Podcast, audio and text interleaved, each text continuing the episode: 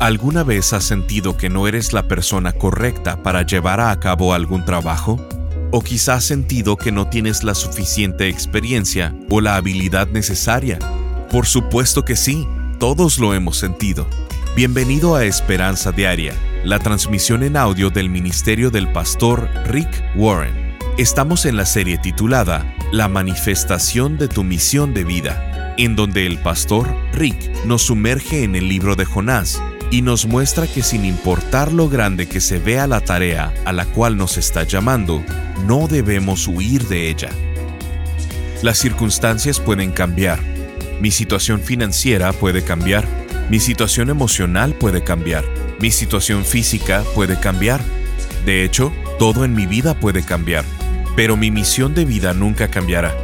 El día de hoy en Esperanza Diaria, el pastor Rick nos dice que Dios pensó en ti y en tu misión de vida desde antes de la creación y no hay nada que hagas o que te suceda que podrá cambiar su misión para ti. Romanos capítulo 11 verso 29 dice, Pues los dones de Dios y su llamado son irrevocables. Escuchemos al pastor Rick en la segunda parte de la enseñanza titulada ¿Qué hacer ante una segunda oportunidad? Pero Jonás 3, 1 y 2 dice esto. La palabra del Señor vino por segunda vez a Jonás. Anda, ve a la gran ciudad de Nínive y proclámale el mensaje que te voy a dar. Dios dice, anda, ve a la gran ciudad de Nínive y proclámale el mensaje que te voy a dar. Son las mismas palabras que en el capítulo 1. Su misión no ha cambiado. Jonás ha pasado por muchos problemas desde el primer capítulo.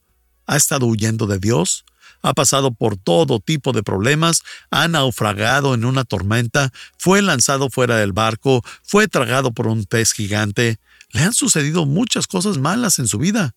Pero cuando se le da una segunda oportunidad, Dios dice, por cierto, la misión no ha cambiado. Es exactamente lo mismo que te ordené hacer es para lo que te creé, es para lo que te hice, es lo que yo decidí que harías con tu vida desde antes de que nacieras. Tu misión no ha cambiado. No importa por lo que hayas pasado, no importa cuántos problemas hayas pasado, no importa qué tanto estrés, cuántas pérdidas, cuántos pecados hayas cometido, eso no ha hecho que tu misión de vida cambie para lo que Dios te creó, para lo que Él te diseñó, eso sigue en pie. Si puedes, escribe esto. Las circunstancias pueden cambiarte, pero nunca cambian tu misión. Las circunstancias pueden cambiarte, pero nunca cambian tu misión. Puedo pasar por todo tipo de situación difícil. Puede que esté financieramente quebrado, espiritualmente quebrantado, que todas mis relaciones estén rotas o que mi cuerpo esté completamente quebrantado por una enfermedad. Puedo pasar por todo tipo de circunstancias y sí, me cambiarán, pero nunca podrán cambiar mi misión de vida. Todo por lo que has pasado en la vida te ha cambiado, pero nada ha cambiado la misión para la cual Dios te creó. Antes de que nacieras, Dios ya había decidido ¿Qué es lo que harías? Nada cambiará eso. Como lo dije en la sesión pasada, no hay plan B para tu vida. No me importa qué es lo que haya pasado contigo. No hay plan B para tu vida. Sigues en el plan A. De hecho, desde antes de que nacieras, cuando Dios decidió qué es lo que quería que hicieras con tu vida, sin importar si lo hiciste o no, es tu elección. Y ese es un gran error, no hacer las cosas para las que fuiste creado. Pero desde antes de que nacieras, Él ya sabía todas las cosas tontas que ibas a hacer, todas las decisiones tontas que ibas a tomar, todos los pecados que ibas a cometer, todos los problemas que ibas a enfrentar, todas las pérdidas que ibas a enfrentar. Él ya lo había tomado todo en cuenta. Tu misión de vida no ha cambiado desde el momento en que fuiste concebido en el vientre de tu madre. Jonás está diciendo, muy bien, regresaré al camino, voy a hacer de mi misión de vida mi máxima prioridad. Dios no tiene un plan B. ¿Recuerdan este versículo? Se los mostré la semana pasada. La Biblia dice, en Romanos 11:29, pues los dones de Dios y su llamado son irrevocables. Dios te ha dado dones, Dios te ha llamado a hacer cosas en tu vida. Ningún pecado que cometas podrá cambiar el llamado o los dones de Dios para tu vida. Sigues teniendo los mismos dones y el mismo llamado para tu vida. Permíteme mostrártelo en el mismo versículo, pero en una versión diferente. En la versión PDT dice, y Dios no quita lo que regala, ni retira su invitación a los que Él elige. Es por eso que cuando Dios tenía un llamado para Moisés, sí, ese Moisés que asesinó a un hombre, eso no cambió su llamado.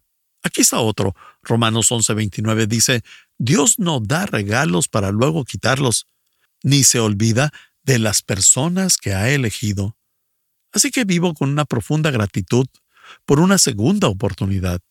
Me pongo a trabajar y comienzo a utilizar mi vida para lo que se supone que debería usarla. Esa es la segunda cosa. Aquí viene la tercera cosa que Jonás hizo. No te tardes. Hazlo hoy. ¿Entendido? No te tardes. Hazlo hoy. Este no es el tiempo para la desidia. Bueno, creo que haré las cosas para las cuales Dios me creó, pero primero me divertiré un poco más con mi vida. Haré lo que Dios quiere que haga, pero primero debo de hacer mucho dinero, o primero me debo casar, tengo que terminar la escuela. Este no es un tiempo para desidia. No, no cuando se trata de tu misión de vida. Cuando se te da otra oportunidad, lo haces de inmediato. No tardas, lo haces. Es tiempo de hacerlo. En Jonás capítulo 3, versículo 3, está la tercera cosa que Jonás hizo. Y dice, esta vez, Jonás sí obedeció a Dios. O sea, entendió el segundo mensaje. Jonás sí obedeció a Dios, se levantó y se fue a Nínive. Hizo lo que él tenía que hacer desde el principio. Nínive era una gran ciudad y obedeció la palabra de Dios. Les apuesto que hasta corrió. Creo que cuando el gran pez lo escupió en la playa, cayó al suelo y comenzó a correr. Corrió como un corredor de velocidad. Corrió hasta Nínive, que está como a 550 millas de la costa de Israel, en lo que actualmente es Irak. Está cerca de Mosul, en Irak. Probablemente corrió hasta allá. ¿Lo harías? Si Dios te hubiese dado una segunda oportunidad como a Jonás, ¿acaso no dirías, voy a hacer lo que Dios me dijo en un principio? Ya pasé mucho tiempo de mi vida yendo hacia el lado equivocado. Voy a recuperar ese tiempo. Iré lo más rápido que pueda en la dirección correcta. Si pueden, escriban esto. Obediencia aplazada es desobediencia. Todo padre sabe eso. Si el papá le dice a su hijo, Hijo, quiero que saques la basura ahora mismo, y él responde, Oh, lo hago la próxima semana. O si le dice, Quiero que limpies tus cosas del almacén, Oh, lo haré, pero uno de estos días. Una mamá les dice a sus hijos, Necesito que me ayudes a lavar los trastes. Bueno, lo haré en dos días. La obediencia aplazada es desobediencia. Cuando Dios te dice que hagas algo, Él espera que lo hagas ahora mismo no luego, no que le des una excusa, no te tardes, hazlo ya. ¿Qué es lo que Dios te ha pedido que hagas y aún sigues arrastrando los pies? Me refiero a lo que se supone que deberías estar haciendo, pero sigues arrastrando los pies. Por ejemplo, sabemos que Dios quiere que cada uno de nosotros demos una parte de nuestra vida en un servicio de manera sacrificial en donde no somos pagados por hacerlo, donde ayudamos a otras personas por la bondad de nuestro corazón, donde somos voluntarios para servir. A eso se le llama ministerio. Y Dios dice, quiero que todos lo hagan. Y lo sabes, pero no eres voluntario en nada. Todo tu tiempo está basado para ti. Lo construyes a tu alrededor. No hay lugar en donde hagas algo completamente desinteresado por otras personas. Y sabes que Dios dice, quiero que seas como yo, quiero que aprendas a ser un siervo, quiero que aprendas a servir. ¿Saben? Dios dice, denme la primera parte de su ingreso como una muestra de su gratitud. No lo haces. Simplemente no lo estás haciendo. Algunos de ustedes lo saben. Cuando Jesús tenía 30 años, fue bautizado. No estamos hablando de su dedicación cuando era un bebé. Cuando Jesús tenía 30 años, siendo un adulto, sale y hace una profesión de fe pública. ¿Lo has hecho? ¿Lo has hecho como adulto? Jesús dijo que lo tenemos que hacer. Él lo ordenó. Bautízate. Bautízate como Él. No lo hubiera dicho si Él no hubiese querido que tú lo hicieras. A sus 30 años lo modeló y algunos de ustedes aún no lo hacen. ¿Qué es lo que Dios te ha dicho que hagas y que sigues evitando? ¿Sabes? Si eres un hombre de negocios, realmente necesitas estudiar el libro de Proverbios, porque tiene todos los principios para un negocio exitoso. Es un libro increíble. Puedes construir un negocio, una corporación multinacional basada en los principios de la palabra de Dios en el libro de Proverbios. Estás escuchando Esperanza Diaria con el pastor Rick Warren. Si quieres mantenerte en contacto con el pastor Rick, visita pastorricespañol.com y síguelo a través de sus redes sociales.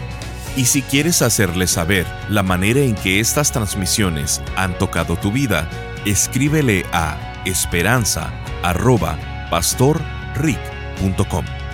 El pastor Rick regresará en un momento con el resto del mensaje de hoy. Si te perdiste alguna porción de este mensaje, lo puedes escuchar a cualquier hora en pastorricespañol.com. Efesios capítulo 2, verso 10 dice, Somos creación de Dios, creados en Cristo Jesús, para hacer las buenas obras que Dios de antemano ya había planeado. Dios tiene un plan trazado para tu vida tiene un propósito para ti más grande del que te imaginas. A esto lo llamamos tu misión de vida.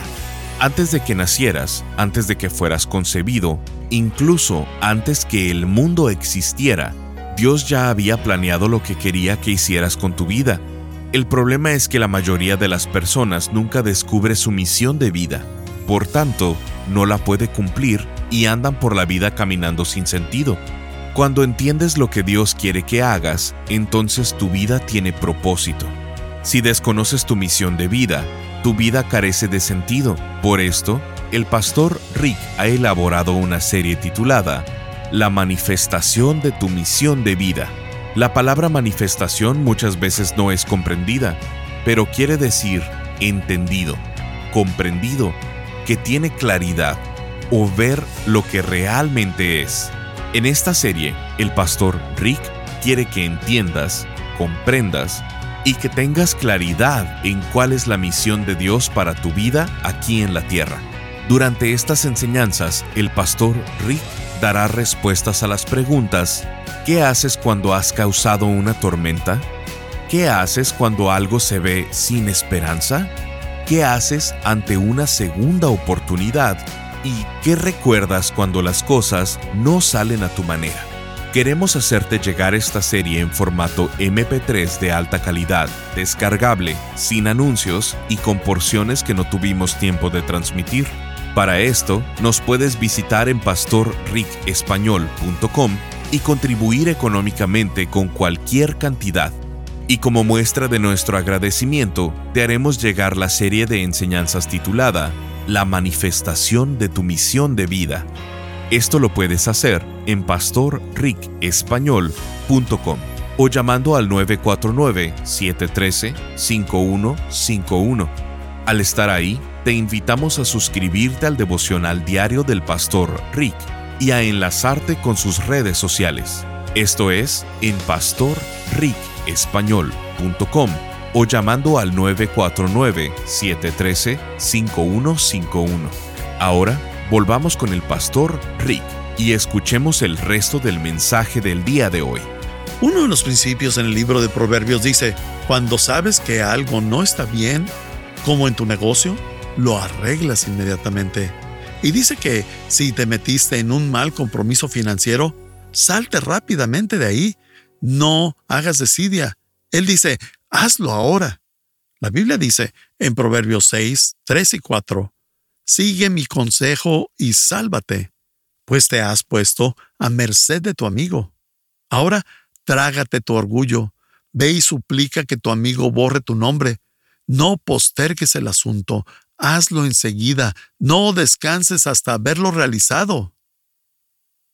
Eso es bastante claro. No debes hacer desidia. Si tomas una mala decisión financiera, salte de ella inmediatamente. Dios no está diciendo, piensa en ello y hazlo en un par de años. Él dice que te salgas ahora mismo. Y luego dice, si eres sabio, lo harás. Si no lo haces, eres un tonto. Muchas veces Dios nos da órdenes y nosotros pensamos, bueno, lo pensaré. No, no te tardes, hazlo ahora. Esta es la cuarta cosa que hizo Jonás. Esta nos tomará un poquito más de tiempo explicar, pero es verdaderamente importante. Cuando Dios me da otra oportunidad, voy a vivir con profunda gratitud. Voy a hacer de mi misión de vida mi máxima prioridad. No me voy a tardar, lo haré hoy. Y el número cuatro, aceptar mi responsabilidad de prevenir a otros. Aceptar mi responsabilidad de prevenir a otros. Permíteme explicar esto. Esto no es tu misión de vida, es solamente parte de. Ciertamente era parte de la misión de vida de Jonás. Y si eres un seguidor de Cristo, va a haber algunas veces en tu vida cuando seas llamado a advertir a las personas acerca del amor. Jonás 3.3 dice, Aquella ciudad era tan grande que para recorrerla toda se necesitaban tres días completos. Jonás entró en la ciudad y durante todo un día estuvo anunciando. Pongan atención a esa palabra, anunciando. Regresaremos a ella en unos momentos. Jonás les anunció a las personas. Les comenté antes que Nínive era la ciudad más importante en el mundo en ese entonces. Asiria era el imperio más dominante y su capital era Nínive. Era una ciudad muy grande, con grandes bulevares, templos, albercas, parques. Era una ciudad enorme, era la ciudad más grande del mundo y como consecuencia era muy orgullosa. Él dice que cuando Jonás llegó, le tomaba como tres días recorrer toda la ciudad. Y eso era porque había otras ciudades que le rodeaban a Nínive como Los Ángeles, que no solamente es una ciudad, sino es una zona metropolitana compuesta de varias ciudades alrededor. Y todas esas ciudades te tomarían mucho tiempo recorrer. Él dice, quiero que vayas y les anuncies. Y también dice, durante todo un día estuvo anunciando. ¿Qué es un anuncio? Una advertencia.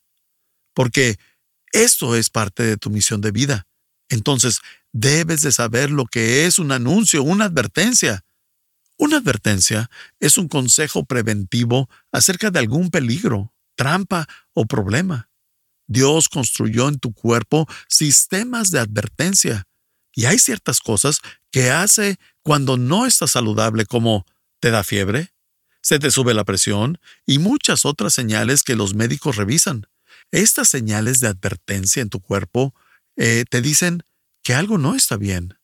Pero regularmente no le ponemos atención a nuestros cuerpos, no escuchamos lo que Dios nos dice, no escuchamos lo que nos dice nuestro propio cuerpo. Lo llevamos al límite, no dormimos lo suficiente y cosas así. Así que Dios tiene que traer a personas a nuestras vidas para advertirnos, porque no somos lo suficientemente inteligentes. Muchas veces Dios tiene que traer personas a nuestras vidas para que escuchemos las advertencias de Dios o las advertencias de nuestro propio cuerpo o de nuestra propia conciencia.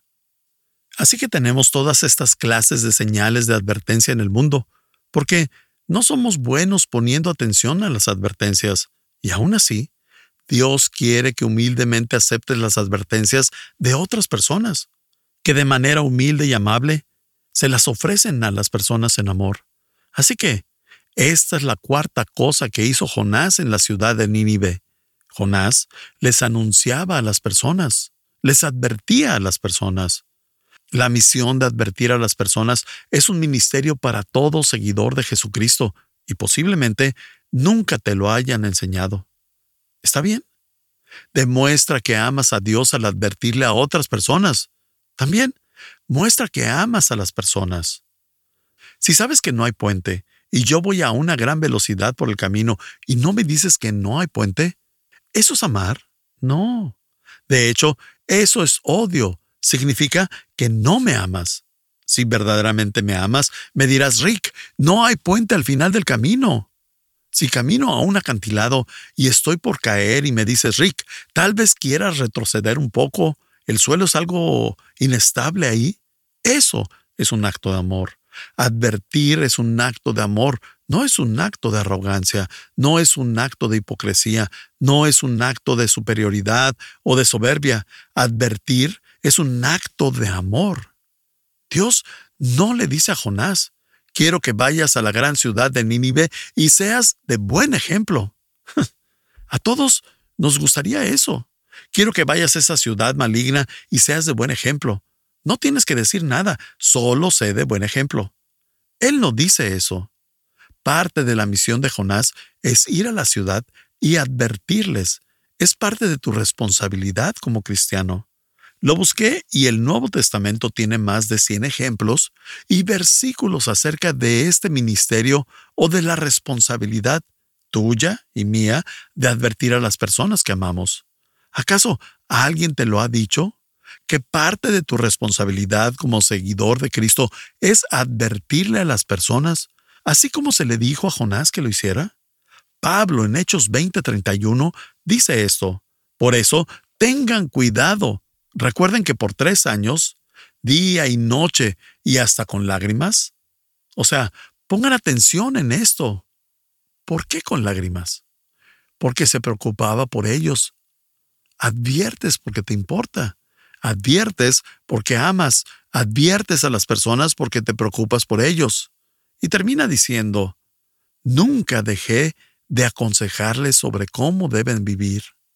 En Jonás 3:4 la segunda parte del verso dice esto, Jonás entró en la ciudad diciendo a grandes voces, dentro de cuarenta días Nínive será destruida. Ese no es un mensaje muy positivo. Dentro de cuarenta días Nínive será destruida. ¿Este mensaje será bien recibido? No. ¿Ese mensaje atraerá a personas en las redes sociales? No. Quiero que noten algo. Jonás se equivoca en esto. Jonás no muestra ninguna compasión. A él no le importan las personas de Nínive. De hecho, ni siquiera quiere estar ahí. Eso ya lo sabemos. Él odia a esas personas. Tiene un prejuicio racial en contra de ellos. Son sus enemigos. Sus ideas políticas son opuestas y se le ha dicho que vaya con sus oponentes políticos y les diga, les advierta acerca de Dios. Él no quiere advertirles. Y cuando va a la ciudad de Nínive, lo hace de manera más pobre posible. Lo hace tan corto que su sermón solo es de seis palabras. algunos de ustedes les gustan los sermones de seis palabras, pero él realmente decía solo seis palabras. En cuarenta días, Nínive será destruida. Eso era todo. No hay compasión, no hay amor. Era lo mínimo que podía hacer. Y aún así, Dios lo usó. Él tenía la motivación equivocada, no tenía amor. Jonás era muy diferente a los otros profetas, porque la mayoría de los profetas, cuando advertían a las personas, daban estos discursos apasionados. Eran largos, tenían una advertencia, eran de súplica. Jonás solo entró a la ciudad y decía, todos ustedes se van a morir. Adiós. Era todo lo que decía. A él no le importaba nada esas personas. No le importaba nada esa nación. Todos ustedes se van a morir. Al irme al cielo, ustedes se van a quemar. ¿Saben esto? Esto es muy diferente. ¿Qué es lo que está haciendo Jonás? Pareciera como si le hubiera dicho a Dios, ahí está Dios, ya lo hice, ¿estás feliz? Yo no quería hacer eso, no me agradan esas personas, pero ya les dije lo que me mandaste decirles.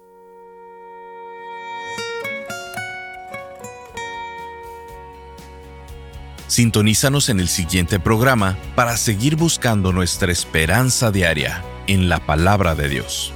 Este programa está patrocinado por el Ministerio de Esperanza Diaria y por tu generoso apoyo financiero.